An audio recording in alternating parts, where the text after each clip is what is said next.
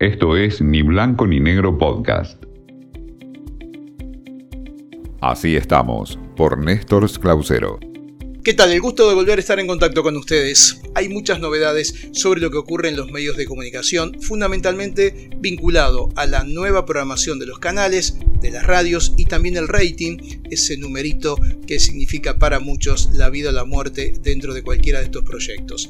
La intención de este año fue y es muy fuerte en los medios ligados a las noticias y los canales, en el caso del cable, que tienen vínculos con ese mundo. La Nación Más ha comenzado con y la verdad es que le está yendo muy bien en las mediciones de rating, sobre todo en la franja nocturna, tanto en el pase que hace Jonathan Viale con Eduardo Feynman como en la propuesta de Alfredo Leuco y más tarde Luis Majul con una mesa amplia de colegas que analizan la actualidad. La verdad, ha logrado en pocos días La Nación Más trasladar prácticamente la audiencia que tenían esos programas en América 24, ha subido el el número general y logró también hacer mermar las mediciones de las competencias como puede ser el canal TN que ha perdido posicionamiento al respecto.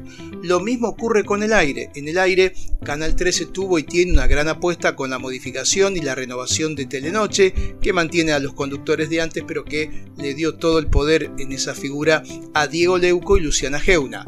Los números en un comienzo fueron bastante buenos en un escenario en donde en el último año vino ganando el noticiero de Telefe, pero ahora, después de haber participado en algunas ocasiones Jorge Lanata en el 13, las mediciones no son buenas y la verdad que Telenoche está muy por debajo de su promedio.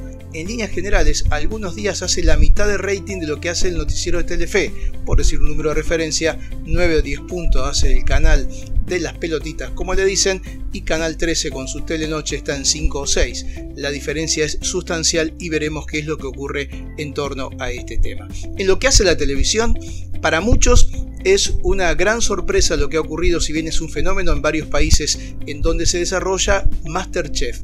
Masterchef Celebrity logra 17-18 puntos en la televisión abierta, un número que se ve pocas veces y de manera continua ocurrió en la temporada anterior. Y en ese sentido, pasa palabra de Telefe a las 7 de la tarde, logra un muy buen número, aunque está a 8 puntos, casi la mitad de aquel encendido. Los que están en la industria de la televisión dicen que lo que más se quiere hoy en líneas generales es que la gente vuelva a encender la tele. La tele entendida como el consumo de contenidos en los canales tradicionales, porque la tele de una u otra manera está encendida por las líneas o las plataformas o directamente por ver en computadora o en los celulares distintos contenidos. En la pantalla siempre estamos, no en la pantalla de lo que se conoce como un canal abierto y es por eso que está siempre bienvenida esta idea por parte de los representantes de la industria. En este primer encuentro de este marzo quería contarles un poco cómo ha comenzado el año en los medios de comunicación, que han cambiado, sobre todo en Buenos Aires, los canales de noticias y las pantallas de los canales abiertos, varios de sus programas y sus figuras, y han comenzado a delinear este tipo de realidad. Nos encontramos la próxima semana, que sigan muy bien. Esto fue Ni Blanco ni Negro Podcast.